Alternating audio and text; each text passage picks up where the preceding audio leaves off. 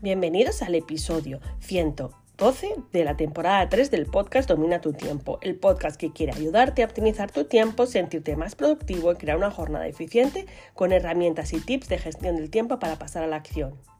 Yo soy Leticia Codina, coach de gestión del tiempo y productividad, y hoy vengo a hablaros de algo muy importante. La semana pasada ya analizamos una de las trampas que podíamos encontrar en nuestra gestión del tiempo, que era la multitarea. Y hoy pasamos a otra trampa muy importante, pero esta la llevamos nosotros de serie, que puede ser el perfeccionismo o el parálisis por análisis. Así que solo me queda comenzar.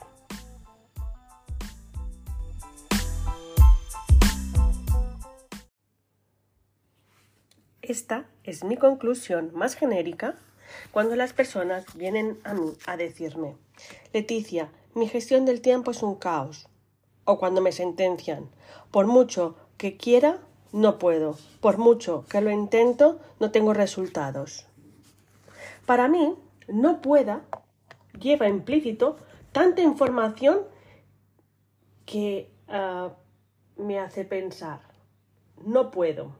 Es no quiero de manera inconsciente, es decir, afecta mi decisión. No puedo es no quiero de manera consciente, afecta mi compromiso. No puedo es igual a mi autoexigencia, me juzgo. No puedo es no quiero priorizar porque conlleva situaciones incómodas. Por ejemplo, el concepto de planifico pero no puedo cumplir mi plan no puede si supone priorizar mis objetivos frente a los demás, no puede supone que tienes que delegar acciones en otras personas pero aún no sientes confianza para ello. No puedo, básicamente, es mi perfeccionismo hace que todo sea mejorable en mi mente. Que para empezar tengo que dejar de analizar opciones y pasar a la acción y te digo, no puedes ser perfecto, no puedes hacer todo perfecto. No es productivo ser perfecto, porque a veces perfecto es demasiado. Así que básicamente no puedo porque las distintas presiones internas y externas se transforman en una toma la decisión y eso me paraliza. Por lo tanto, parálisis por análisis para mí es lo que para muchos son las excusas.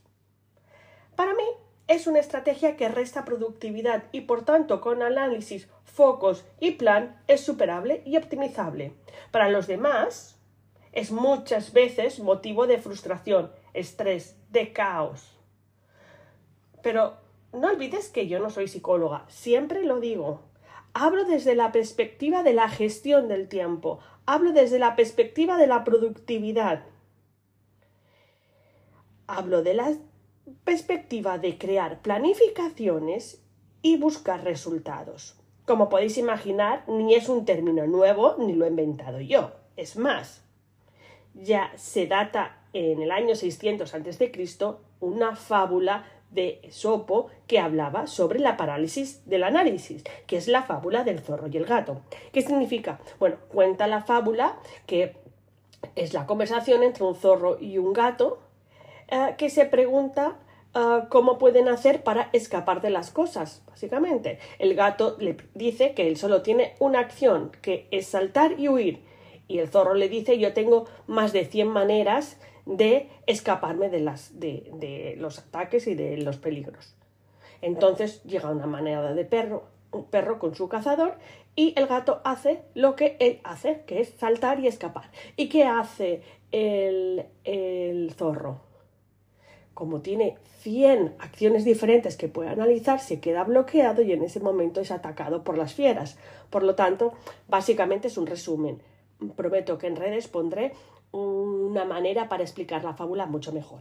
O bueno, específicamente cómo es. ¿Qué quiero con esto? Que cuando te sientas bloqueado en tu tiempo y quieras pasar a la acción, ¿qué tienes que hacer? Uno, dejar de buscar la solución perfecta ni el momento perfecto. Es ahora. Céntrate en lo importante. No te pierdas en detalles. Todo es mejorable. Vivimos en nuestra vida es altibajo, nuestra vida es una mejora continuada, de ahí que yo sea tan amante de las metodologías ágiles. Todo es prueba-error, todo es mejorable, todo es escalable. Por lo tanto, olvídate de los detalles, olvídate del perfeccionismo, hazlo. Comienza hoy y ves mejorando. Reduce el número de posibilidades. Eh, a mí me gusta hacer diagramas de flujo, ya lo sabéis, y yo lo hago mental. Cuando una decisión me paraliza, básicamente me pregunto, si lo hago, ¿qué puede suceder?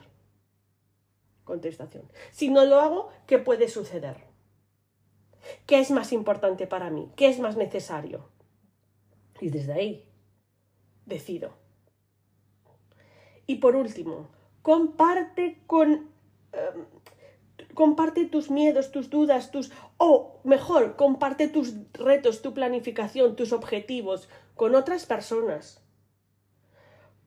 No tienes por qué tomar todas las decisiones solos. Es verdad que las decisiones son una responsabilidad tuya, pero cuando compartes, cuando eh, tienes referentes, cuando mm, escuchas a los demás y te escuchas a ti, contando lo que te asusta, lo que te preocupa, lo que te paraliza, lo que te bloquea, muchas veces lo ves desde una perspectiva diferente. Por lo tanto, no tienes por qué hacerlo todo solo o sola. Y si no, ya sabes, ven a mí. Si tú quieres mejorar tu gestión del tiempo, si tú quieres tener resultados, solo hay que pasar a la acción. Como digo siempre, análisis, foco y plan. Ese es el secreto.